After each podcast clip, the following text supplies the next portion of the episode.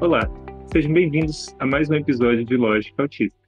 Esse episódio é uma oportunidade para tratar sobre assuntos como escola especial, inclusão, adaptação e etc.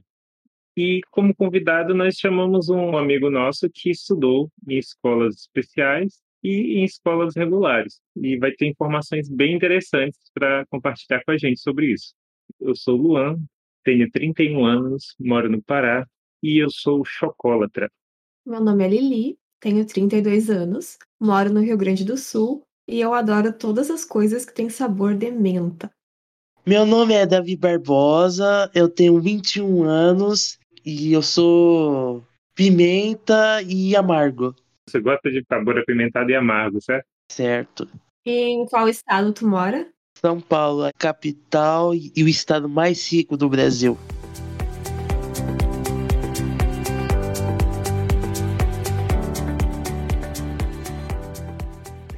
Artigo 5 da Constituição Federal do nosso país, todos somos iguais perante a lei, sem distinção de qualquer natureza, garantindo nossos direitos à vida, segurança e liberdade. Essa afirmação se repete ainda ao longo de toda a Constituição, inclusive no artigo 205, onde é afirmado que a educação é direito de todos, dever do Estado e tem como princípios a igualdade de condições de acesso, a liberdade de aprender e o pluralismo de ideias. Mas a gente sabe que às vezes não é bem assim na prática. Na prática, a desigualdade é observada no dia a dia de todos nós. E na vida do autista, então, nem se fala. Com ou sem diagnóstico, temos desafios a viver e superar. E por isso temos muitas discussões quando o tema é a educação inclusiva. Será que a gente deveria integrar as pessoas com deficiência em turmas regulares em escolas convencionais ou em escolas especiais? Para falar um pouco sobre a educação inclusiva do ponto de vista de uma pessoa que estudou nesse modelo, a gente convidou o Davi, que teve a experiência de estudar na infância, em uma das chamadas escolas especiais, e mais tarde também estudou em uma escola regular. Então, Davi, tu quer se apresentar de uma forma um pouco mais completa para a gente te conhecer melhor? Sim, senhora. Bom, vamos lá. Meu nome é Davi Barbosa, eu tenho 21 anos, sou autista diagnosticado em 2008 com 6 anos. Atualmente eu estou desempregado, estou à procura de faculdade, essas coisas e eu confio essa informação que eu estudei nas escolas especiais e públicas. O que que tu achou da escola especial, né? Que foi a escola onde tu estudou até os 15 anos. E se tu tinha noção de que era uma escola diferente da que a maioria das crianças frequentava? Até os meus 15 anos, eu estudei na escolinha perto do meu bairro, onde eu tô agora, que era assim, mal ficava lá, minha mãe já tinha que me buscar, porque eu, antigamente meu autismo, ele não era severo. Só que minha mãe não sabia que eu era autista até 2008. Então, ela me encaixou de escola em escola, eu tinha crises, eu já tapei a boca de uma criança, eu tinha muito estresse, ninguém me entendia o que eu queria. Às vezes eu não entendia o que eu quero que a pessoa faça para mim. Eu me batia, eu chorava, eu gritava, sintomas do autismo naquela época que ninguém sabia, que só minha mãe sabia. E na escola, de fato, onde eu estudei, foi na trilha. Vou citar escola, nome, porque para saber. Eu estudei na escola trilha, que era fevereiro de 2010. Porque me indicaram depois que eu fui diagnosticado. E lá eu comecei o tratamento lá. Quando eu entrei, você tem a sensação de felicidade, pau. Eles te tratavam como se fosse filho, irmão. Na escola especial trilha, fui bem atendido, né? É, recebi uma aula totalmente dedicada, porque assim, dentro de uma sala só tem oito pessoas. Então, é um atendimento totalmente concentrado ali que deveria, naquela época. Você tinha brinquedo, você tinha a turma da Mônica, você tinha um estimulante. Às vezes você tinha figuras do Ziraldo para entender daquela emoção que você estava sentindo. Você não ficava esquecido lá, né? Porque eram poucos alunos, então o professor conseguia dar atenção para todos e conhecer bem todos os alunos, certo?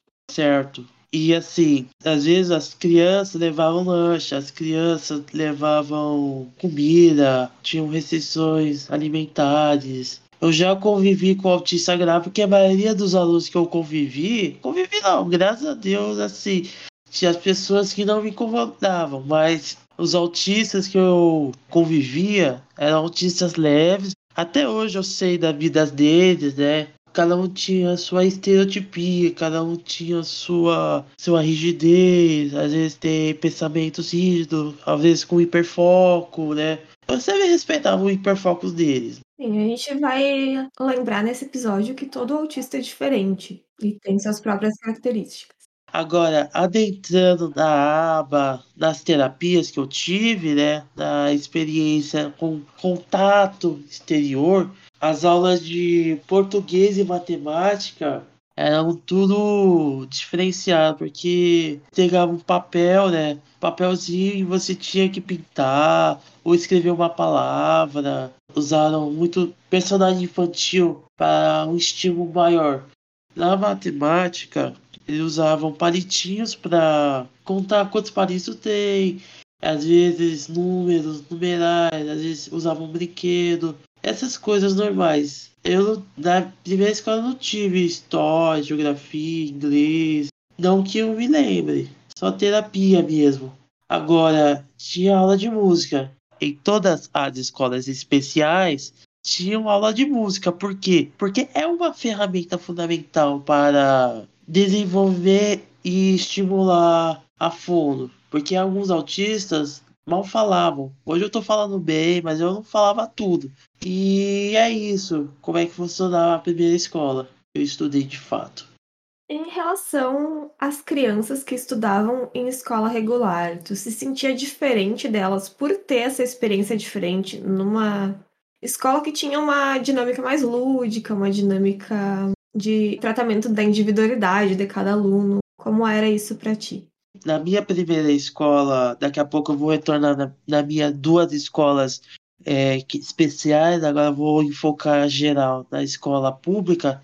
Eu queria sair da escola especial, a última que eu estudava, porque eu me sentia normal. Falava, mamãe, eu quero sair de uma escola especial porque estou preparado para ir uma escola pública. Então, a gente foi morar em São Bernardo e eu estudei na Escola Estadual Maria Iracema Munhoz, que é a escola mais perto.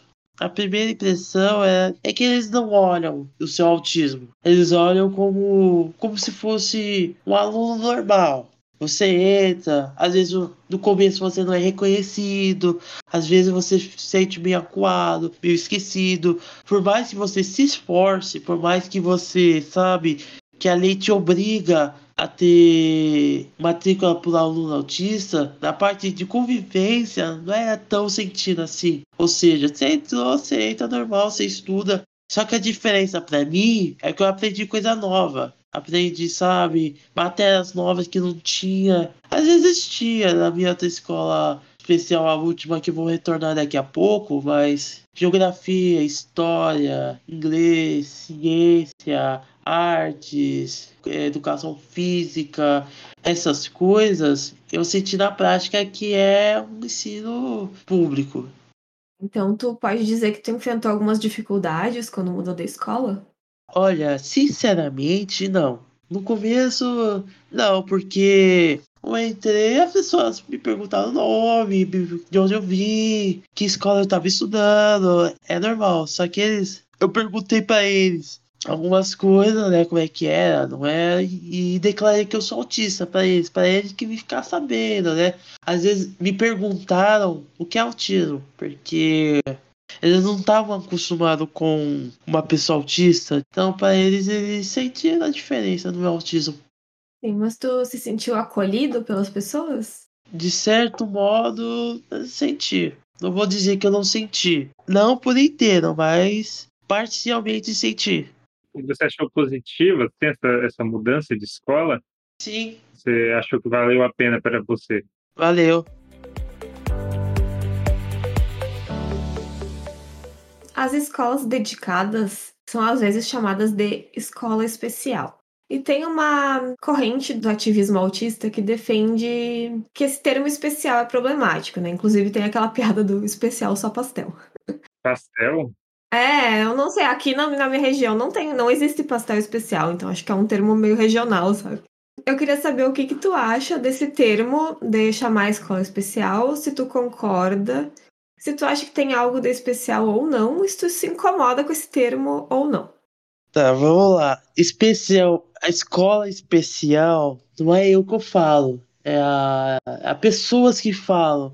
Na verdade, o nome técnico é Escola de Educação Especial ou, ou uma clínica escola. Por que eles, eles falam em educação especial inclusiva? Porque você tá pegando uma gente que, infelizmente, especialmente, só para deixar uma observação, especialmente para autistas de grau alto. Então, eu estudava uma escola cuja maioria de autistas de grau alto que eles faziam o seu trabalho. Eles focavam mais em não é só autista, mas síndrome de Down, paralisia especial, doenças raras.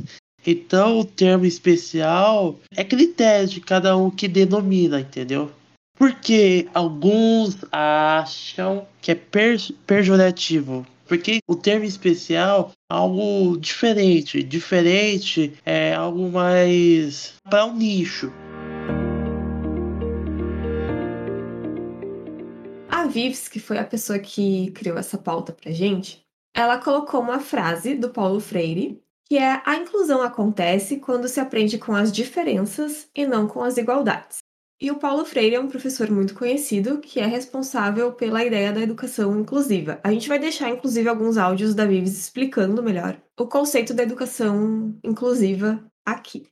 Então, tem um ponto importante porque educação inclusiva ela não é necessariamente só relacionada a pessoas com deficiência. Então, existe a ideia de inclusão que qualquer pessoa, qualquer criança, adolescente, etc., consiga aprender efetivamente. Então, um dos princípios da educação inclusiva é que as pessoas, cada uma tem um ritmo, uma forma de aprender, e é necessário que as pessoas sejam envolvidas. Isso tem muito a ver com o método Paulo Freire.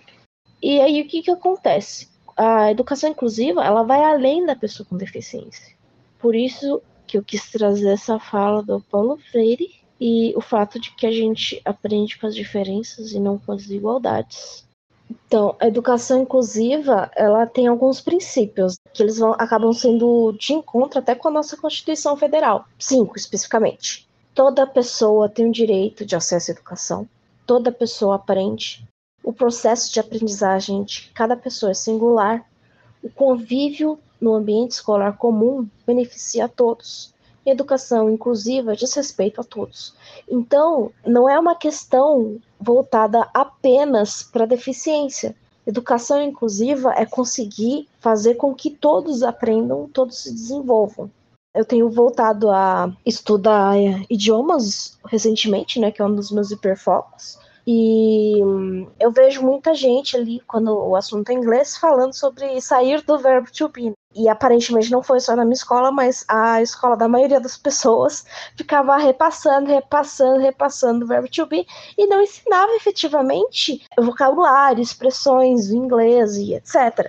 E no caso, eu, na época, eu aprendi muito fácil isso, eu ficava revoltadíssima, então eu acabava estudando por minha conta, a língua inglesa. E isso vai muito de encontro, né? Porque, assim, quando você vê, apenas 3% da população brasileira é fluente em inglês. Uma pesquisa recente, isso. E aí, quando você vai na prática ali entre os cursos, fora o fato dos cursos eles serem caros, né? Os cursos bons, e o brasileiro não tem dinheiro para isso, as pessoas não conseguem entender elas ficam presas mesmo ali, não entra na cabeça. Porque justamente o aprendizado de cada um é singular. E tá tentando se ensinar a mesma coisa do mesmo jeito para todo mundo. Isso não vai acontecer. E é interessante falar ali da língua inglesa, porque quando a gente a gente vê muita gente ali com problema de matemática e problema de inglês. São duas matérias que são que é mais contrastante essa diferença. Mas quando você fala no dia a dia ali da educação, as pessoas não param para perceber isso. E quanta gente não sai da escola sem aprender nada, e quanta gente não entra numa faculdade, sai de uma faculdade e não consegue lembrar o que passou é, ali ao longo dos anos que estudou.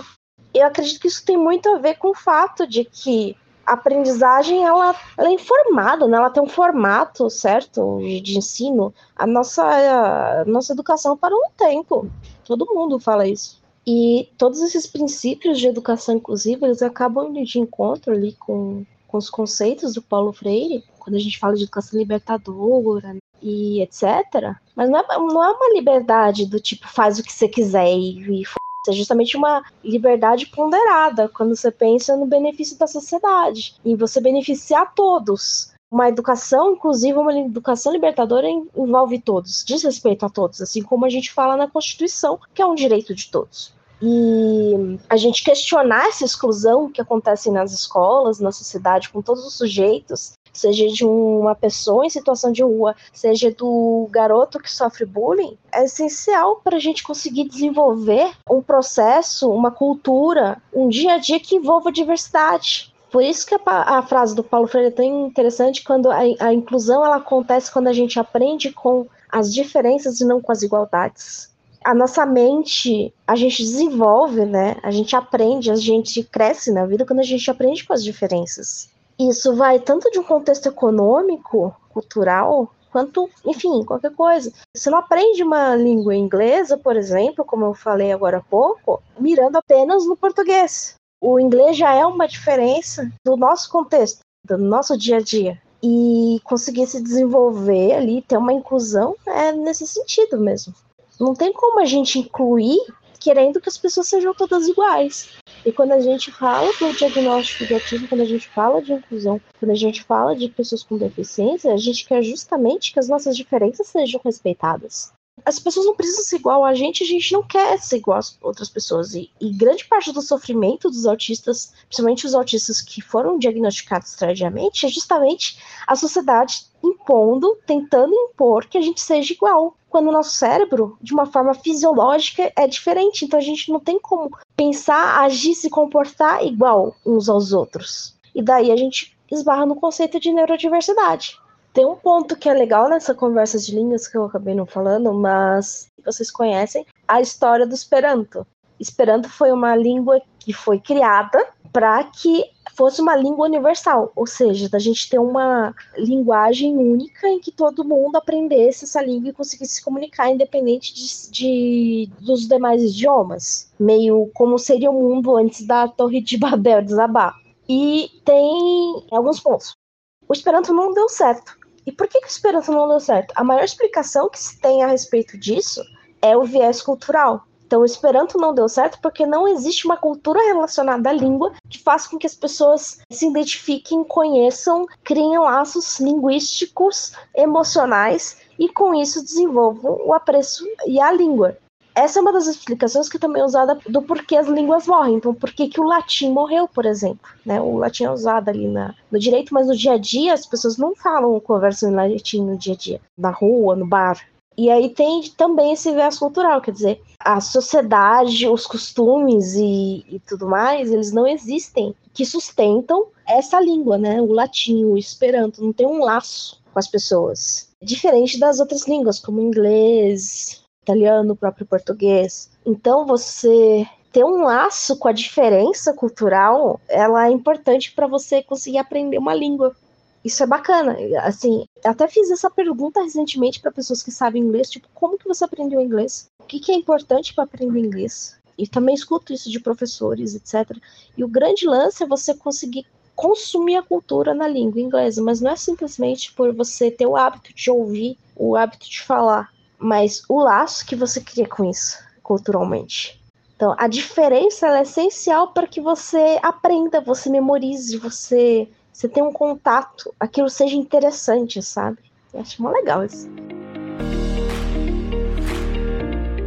A educação inclusiva pressupõe a igualdade de oportunidades e a valorização das diferenças humanas de todas as pessoas, contemplando a diversidade. Levando isso em conta, Davi, tu sente que foi incluído? Sim, me senti parcialmente incluído. E por que tu diz parcialmente? O que foram as dificuldades e as facilidades desse processo de inclusão?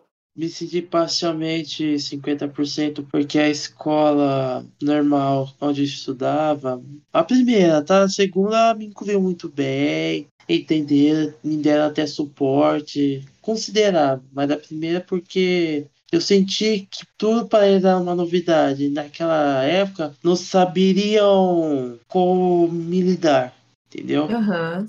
Tu acha que era pouco discutido o assunto autismo naquela época? Não, 2017, 2018, até que até que tava na boca é, autismo nas palavras, né?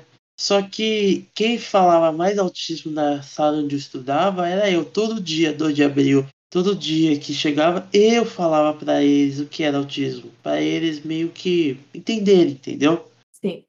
Tu sentia que as pessoas tinham alguma curiosidade em relação ao autismo? Porque quando eu fui diagnosticada, eu não sabia o que, que era também. Então eu tive que pesquisar, né? Tu sente que as pessoas estavam dispostas a aprender e a entender sobre o autismo? Ó, raramente, raro, dois, cinco, no máximo 10 pessoas, no máximo. Tinha uma menina que a tia dela cuidava de um autista.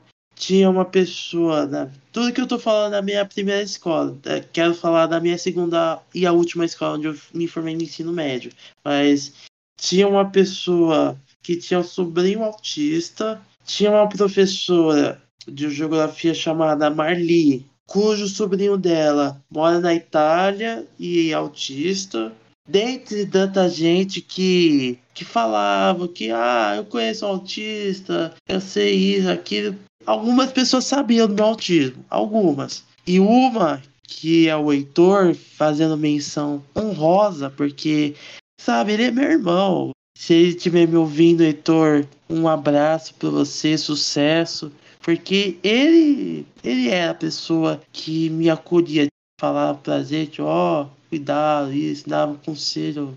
Mas era isso. Agora falo da outra escola, que é importante ressaltar. Sim, eu senti totalmente acolhido, porque os professores, os alunos, eles sabiam do autismo sim, a diretora sabia. Ela é imparcial, mas sabia do meu autismo, tanto que me cuidaram, trataram, se pediam ajuda, às vezes me emprestavam lápis, caneta, essas coisas. Na segunda escola. Então, de acordo com o que tu viveu, o que tu diria que é a melhor forma de integrar um autista ou outra pessoa com deficiência à sociedade? A melhor forma de integrar o autista é falar que você é autista, é falar que você tem paralisia cerebral, é falar que você é cego, é falar que você é surdo. Para integrar autista ou a pessoa com deficiência em geral, você tem que ter capacidade. Você tem que ter uma noção básica de atender às necessidades especiais de uma pessoa com deficiência. Não estou falando só de autismo, mas de com deficiência. Você precisa, por exemplo, falar em libras com um mudo. Você tem que tatear a pessoa cega a objeto que está na frente. Você tem que falar diferente com pessoa com paralisia cerebral, que responda aos seus comandos. Com autista, você tem que trabalhar mais com psicológico, com, sabe, na forma de ele entender da maneira que ele entende. A pessoa com depressão, por exemplo, ela não pode ouvir uma palavra que ela tem pensamentos. Então tem toda a capacitação motora, sensorial, psicopedagoga, psicossocial para você incluir de fato, entendeu?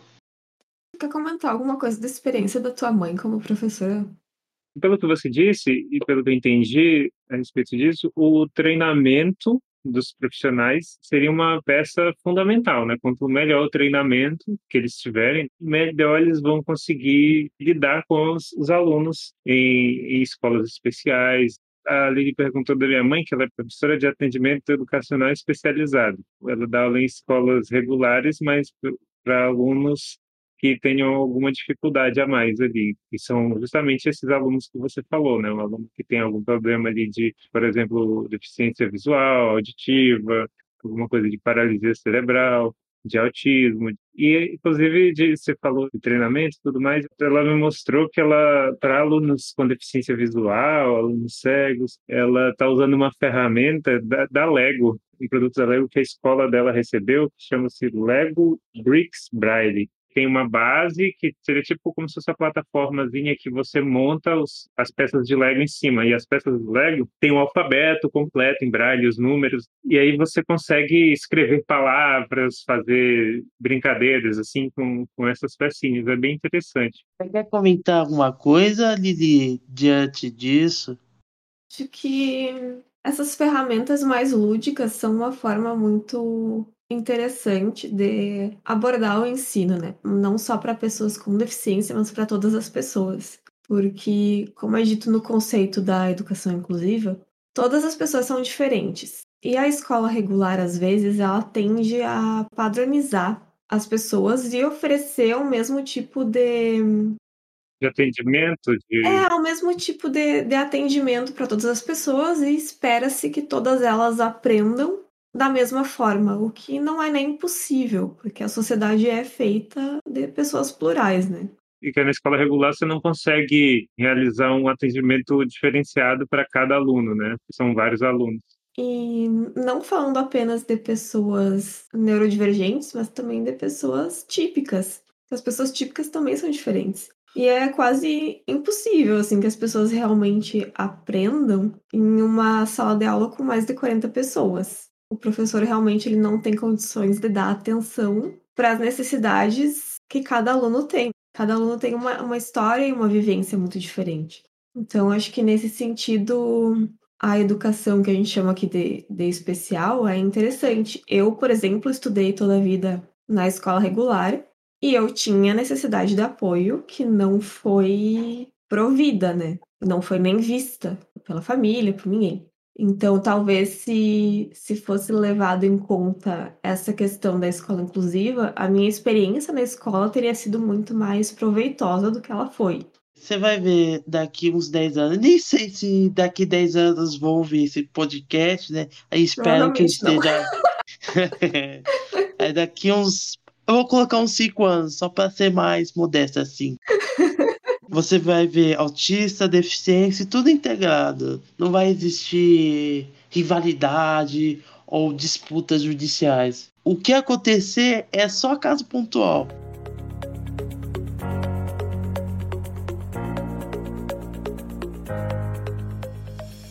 Para finalizar, tu acha que teve acertos na tua vivência escolar por parte dos profissionais? A maioria sim eu considero que foi um acerto eles me incluírem. Uma certa dificuldade, mas sim. E como tu acha que isso te impacta hoje em dia? Nas vivências, tipo assim, conversar com as pessoas, ter um comportamento melhorado. Hoje eu sei controlar minhas altas emoções. Às vezes, pontualmente, quando quero insistir e a pessoa falar não para mim, eu insisto até que ela ceda ao ponto que eu quero, mas isso aí é totalmente pontual da Maria. Eu entendo a situação e a noção que eu tenho na minha frente. Meu comportamento está melhorando, tô falando melhor. Eu tive esse tratamento. Às vezes nem gaguejo. Eu, eu falo até palavras difíceis. Eu gaguejo mais do que você, David. É, o Luan. eu, eu gaguejo muito, assim, eu repito muita frase, é, sei lá, quando eu fico editando o episódio, eu, eu fico envergonhado comigo mesmo. Eu tiro muita coisa do episódio, assim, tipo, geralmente eu tiro muita, muita repetição de palavras, então, assim, o que você ouve, tipo, é uma oratória melhorada de todo mundo. Tenho bastante vício de linguagem, falar né, demoro para pensar nas palavras também. A gente tem essa dificuldade dificuldade realmente de comunicação que faz parte do espectro. Então, se você ouve o episódio e pensa, nossa, mas eles falam tão bem, eles têm uma oratória tão boa, mas o que você ouve é bem, bem, bem editado, para não ficar muito cansativo de ouvir e para não ficar tão longo também o episódio. É isso, Luan gagueja bastante, repete palavras, Lili demora muito procurando palavras, porque ela esquece. Ele fala muito bem, mas com longas pausas entre as, entre as frases. É, eu esqueço palavras. Inclusive, na minha vida real, eu uso muito assim, ó. Cadê o traco que tá lá no tareco da coisinha? Porque eu esqueço as palavras, palavras nome simples de objeto simples, eu esqueço.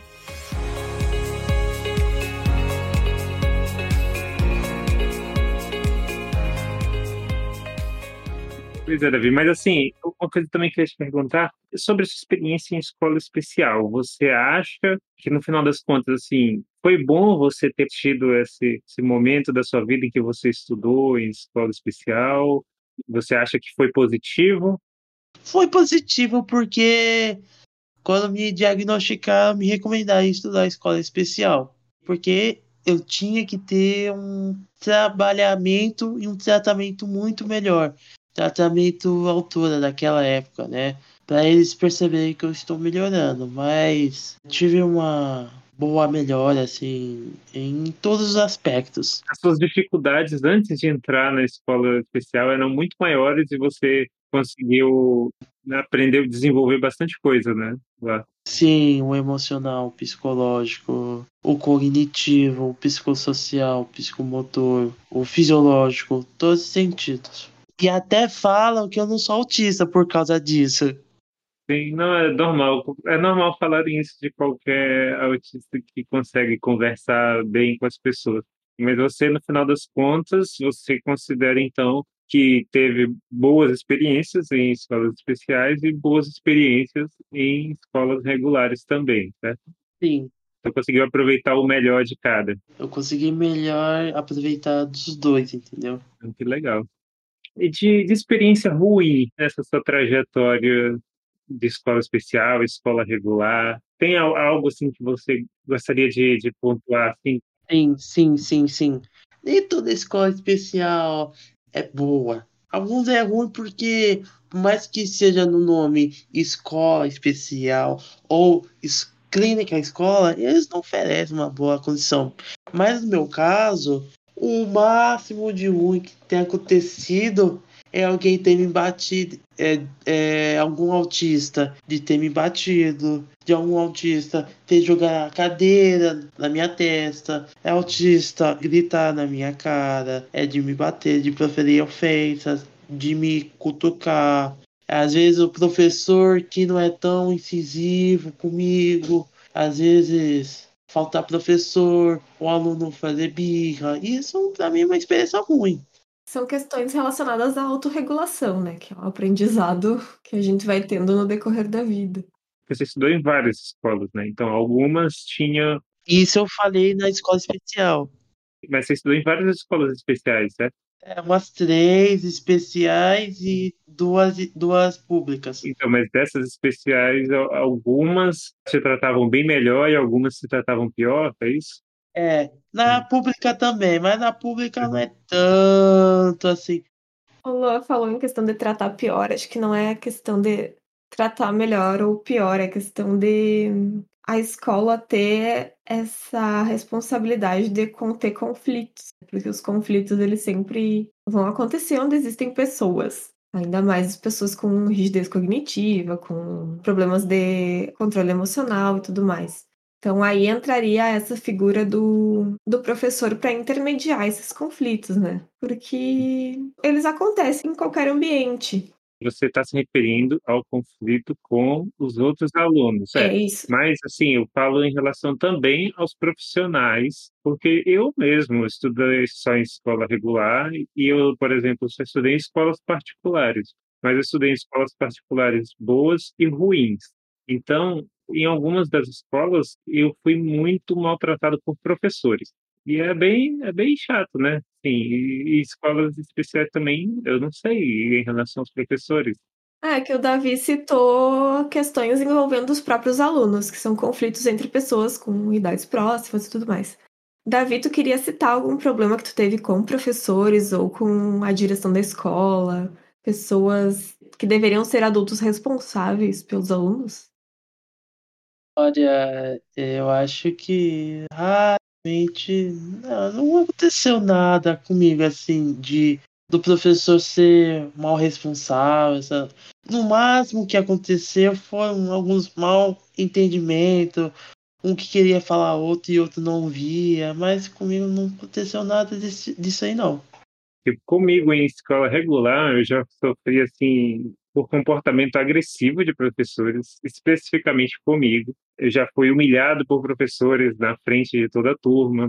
Eu já fui prejudicado em atividades que o professor me deixava em desvantagem propositalmente na atividade para me prejudicar. Eu não sei se com você aconteceu algo parecido em escola regular porque na escola regular, pelo menos nas que eu estudei, não tinham tanto essa preocupação de tratar, tentar te tratar bem. Eles simplesmente esperavam que você tivesse o mesmo desempenho que os outros alunos e se no caso se eu não tinha não digo desempenho de notas mas eu digo de, de comportamento em sala de aula né? E como eu não tinha o mesmo comportamento que os outros alunos eu acabava sofrendo umas consequências ali. E não era legal né? Então sofri bastante assim com professores em escola regular.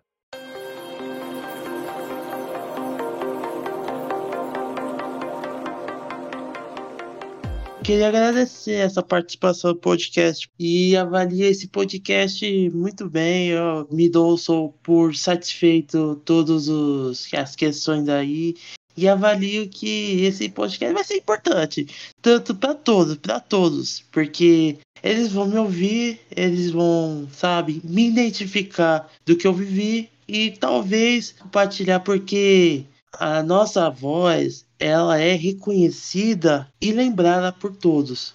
Por fim, é uma vivência. Eu espero que mais pessoas se identifiquem do que eu falei, que contem a mesma coisa. Dificilmente vai ter pessoas que estudou escola especial, escola pública, mas me dou como satisfeita a participação. Então, eu vou encerrar o episódio. A gente quer agradecer a tua presença aqui, Davi. Obrigado. Eu gostei desse episódio e espero. Ó, vou deixar até aviso. Quem elabora a pauta aí? Foi a Vives que elaborou essa pauta. Esta pauta. A menina que não tá aqui. Ela escreveu a pauta, mas fui eu que fiz você estar aqui agora. Eu que insisti que eu queria que você viesse. Na verdade, todos nós queríamos a tua presença aqui. Obrigado. Eu espero participar mais vezes, não só para isso, mas para os outros assuntos, que eu sei de outros assuntos também. Gostei bastante também desse episódio. Vai ser bem esclarecedor. Acho que falta um pouco desse conteúdo, assim, desse ponto de vista, sabe? Porque nesse caso específico aí de escola especial, se você for procurar na internet, você vai achar opiniões, falas dos próprios profissionais da área ou às vezes talvez de mães, né, de mães e pais, mas você não vai ver muito ponto de vista do, do aluno que estuda em escola especial. A educação é um tema que envolve muitas variáveis, como a gente já comentou no episódio do William Shimura também. Envolve políticas públicas, gestão escolar, estratégias pedagógicas, parcerias e, é claro, as próprias famílias e as ações que elas vão ter em relação à criança ou ao adolescente. Isso tudo se intensifica ainda mais quando o assunto são as pessoas com deficiência.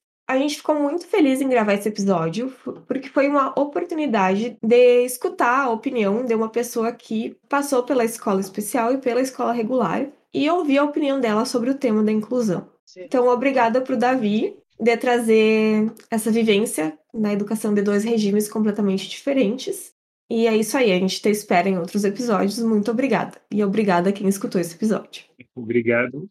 Obrigado. Até mais. Até mais.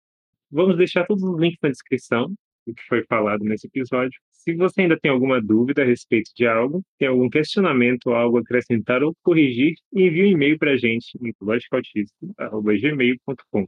Nos siga também no Instagram, arroba e nos apoie também com valores a partir de um real em www.apoia.se barra